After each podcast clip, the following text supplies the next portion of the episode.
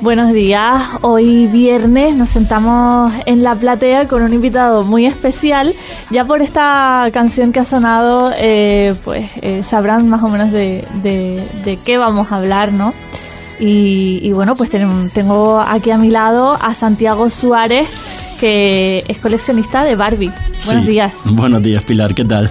Pues sí, soy coleccionista de Barbie desde hace ya varios años. Sí, Podemos ver eh, todos esos paseos que, que se da Barbie eh, a través de la, de la cuenta de Instagram, si no me equivoco, Barbie Lost in Paradise, ¿no? sí, exacto, sí. Y, y bueno, pues resulta que, que también se ha dado una vuelta por los pueblos de Puerto del Rosario y lo podemos ver hasta final de mes en, en la Casa de la Cultura de Puerto del Rosario y ahí vamos a ver eh, pues esa exposición de las fotografías, pero también tenemos ah, algunas muñecas ahí expuestas eh, que, que bueno, pues están eh, para que todo el mundo las vea. Yo cuando, cuando me pasaba por allí me esperaba las fotografías, pero no me esperaba las muñecas. sí. ¿Cómo surge todo esto de esta exposición en Puerto del Rosario? Bueno, pues este verano ha sido un boom todo con el tema, con el estreno de la película. Ya mi Instagram llevaba varios años en activo, pero bueno, sí es verdad que la película me da un empujón. Y entonces eh, contactan conmigo desde Cultura del Ayuntamiento de Puerto Rosario y, bueno, me proponen hacer este proyecto que me pareció una maravilla de proyecto. Mm, Enseguida dije que sí. Y bueno, consistía en que Barbie estuviera visitando los pueblos de, de Puerto Rosario para hacer después una, una exposición. Y ahí surgió lo de la exposición que está ahora en la Casa de la Cultura, que animo a todo el mundo a que vaya a verla porque es muy divertida, es una exposición divertida, es muy visual y, y peculiar, ¿no? A algunas personas les pasa eh, que no se quieren ir de allí, que se quedarían ahí con Barbie un ratito más de lo, de lo estipulado, ¿no? Eh, me gustaría también que nos contases cómo nace esa relación con José Asima, que es la otra parte de esta exposición. Eh, digamos que la parte de coleccionismo y las muñecas y demás la pones tú y, y José se ha encargado de hacer las fotografías. Exacto, exacto, sí. Yo me encargué del diseño de las muñecas, vestuario y bueno, y José con su ojo artístico también colaboró mucho y sacó las fotos. Y entre los dos también estuvimos buscando localizaciones porque había ciertos pueblos que decimos, bueno, ¿y aquí dónde podemos ir? Y allá. Y, mm, y también buscamos eh, huir un poco de sacar la típica foto delante de la iglesia, porque claro, en todos los pueblos eh, hay una iglesia, ¿no? E incluso hay pueblos que pues hay una iglesia y después poco más realmente. Entonces buscábamos rincones cu- coquetos, curiosos y bueno, y ahí hicimos un trabajo en equipo que, que ha salido adelante bastante bien, la verdad. ¿Cuántas son las muñecas que puedes llegar a tener? Mi colección está no llega a 80 muñecas, está cerca, 80 muñecas. Bueno, lo dices como si fueran pocas. Sí, siempre lo digo. Todo el mundo me dice, ay, pero lo dices como si fueran... Es que son pocas realmente. Para mí y en el mundo del coleccionismo ya colecciones muñecas o, o cualquier otro tipo de cosas, bueno, pues una colección de 80 unidades, eh, yo las comparo con colegas que tengo que tienen colecciones brillantes y, y me veo pequeño, ¿no? Al lado de ellos. Entonces sí, tengo como 80 muñecas, de las cuales 20 unas 20, 22 son las que tengo fuera de caja y son las que me llevo de aquí para allá para sacar fotos y el resto pues las tengo en cajitas a buen recaudo para que no pierdan valor, que no cojan ni un rasguño Claro. y, y guardaditas como un tesoro. Sí, vamos, lo que es el, el coleccionismo puro y duro, ¿no? Para, eh, bueno, pues mantener su valor y que muchas de ellas son ediciones limitadas y todo este tipo de cosas. Sí, ten en cuenta que a menor producción, pues mayor demanda, ¿no? Son como más codiciadas. Entonces, si tú sacas una muñeca de producción baja, la sacas de su muñeca y la manipulas, ya pierde su valor. Las colecciones son nómadas normalmente. Bueno, habrá quien no, pero normalmente una colección tú tú vendes para comprar otra mejor o, o haces trueques, y- pero estás siempre comprando y vendiendo, comprando y vendiendo. Y entonces es mejor tenerla bien cuidada siempre. Bueno, hemos hablado de cómo nace toda esa exposición que podemos ver en la Casa de la Cultura de Puerto del Rosario, pero ¿cómo empiezas a coleccionar Barbie y, y cómo nace la idea de Barbie Lost in Paradise, de esa cuenta de Instagram, eh, en la que, bueno, son fotografías muy similares a las que eh, vemos en la exposición, pero pues creadas eh, con un teléfono. Sí, sí. Bueno, pues surge porque me daba mucha pena tener las muñecas siempre guardadas.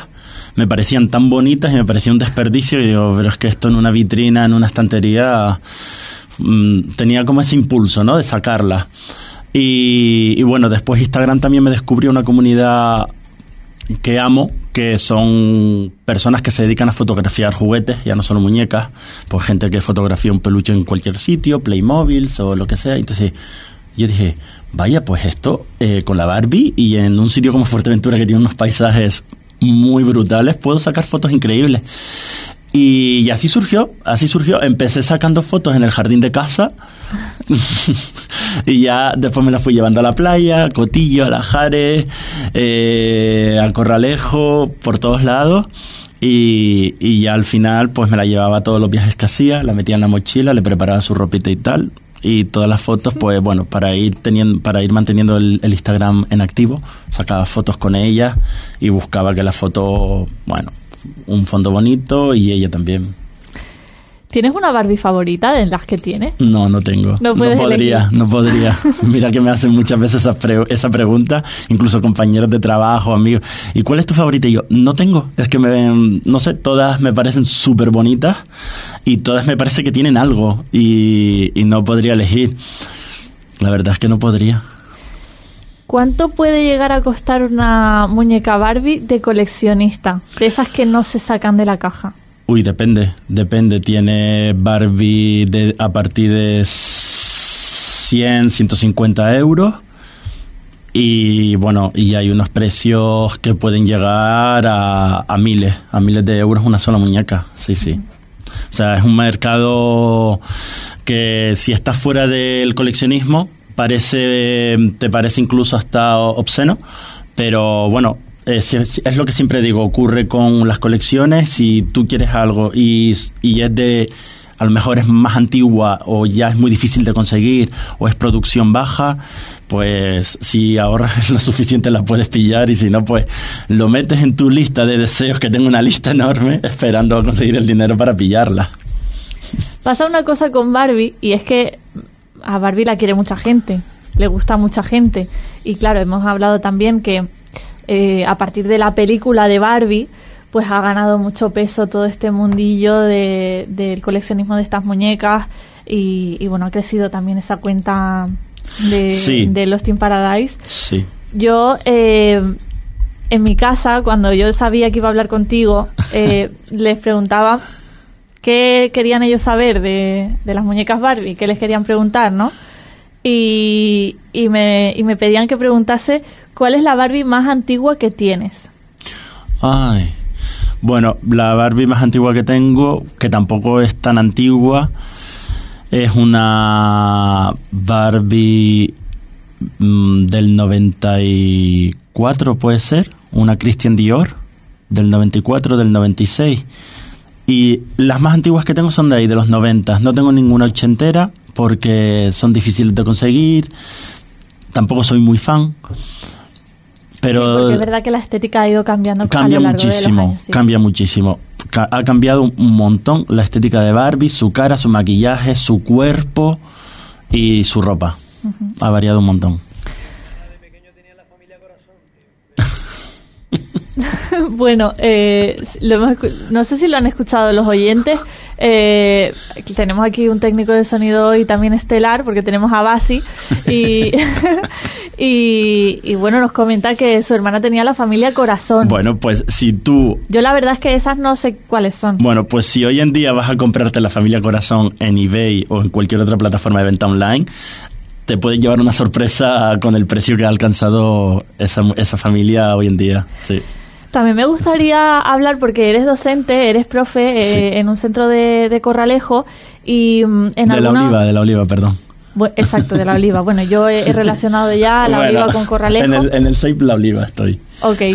Eh, y, y claro, en alguna ocasión has hablado eh, sobre esto de, de los muñecos para las muñecas para niños, para niñas, eh, de que bueno, pues algunos niños les encantaría jugar con Barbie, pero no lo hacen porque les da un poquito de reparo Sí. por lo que les puedan decir o, en fin. Sí. Todavía sigue habiendo estigma de, de los juguetes, de, de qué es para quién. Sí, sí, sí lo hay, sí lo hay, pero no es culpa de lo, de- del alumnado, quiero decir, no, no es culpa de los niños o las niñas. Eh, al final ellos están creciendo en una sociedad que la sociedad te dice, pues, por ejemplo, que el rosa es más de niñas que de niños y el azul es más de niños que de niñas. Y lo mismo ocurre con juguetes. Te dicen que la Barbie eh, es un juguete de niñas y a lo mejor de niños puede ser otra cosa. Entonces, pero bueno, sí es verdad que todavía existen, lo- los chavales opinan así, entonces intento que cambien de opinión o que vean que, no que cambien de opinión, que vean que hay otras opciones y hay que respetarlas. Y que nada está hecho para nadie. Exacto. ¿no? Podemos jugar con lo que queramos. Es que además es jugar. Sí, O sea, sí. ¿no? es lo, que nos, lo que nos divierta, lo que nos guste, para eso están los juguetes. Es jugar y ahí no, no faltas el respeto a nadie y no hace daño a nadie. Claro. Bueno, eh, también me interesa saber, porque al tener tantas Barbies, eh, que para mí son muchísimas, tener eh, alrededor de 80 muñecas, Sí. eh, yo no sé si, si llegas hasta el punto de que cada Barbie es una cosa o, o para ti Barbie es un todo. ¿Quién es Barbie para ti?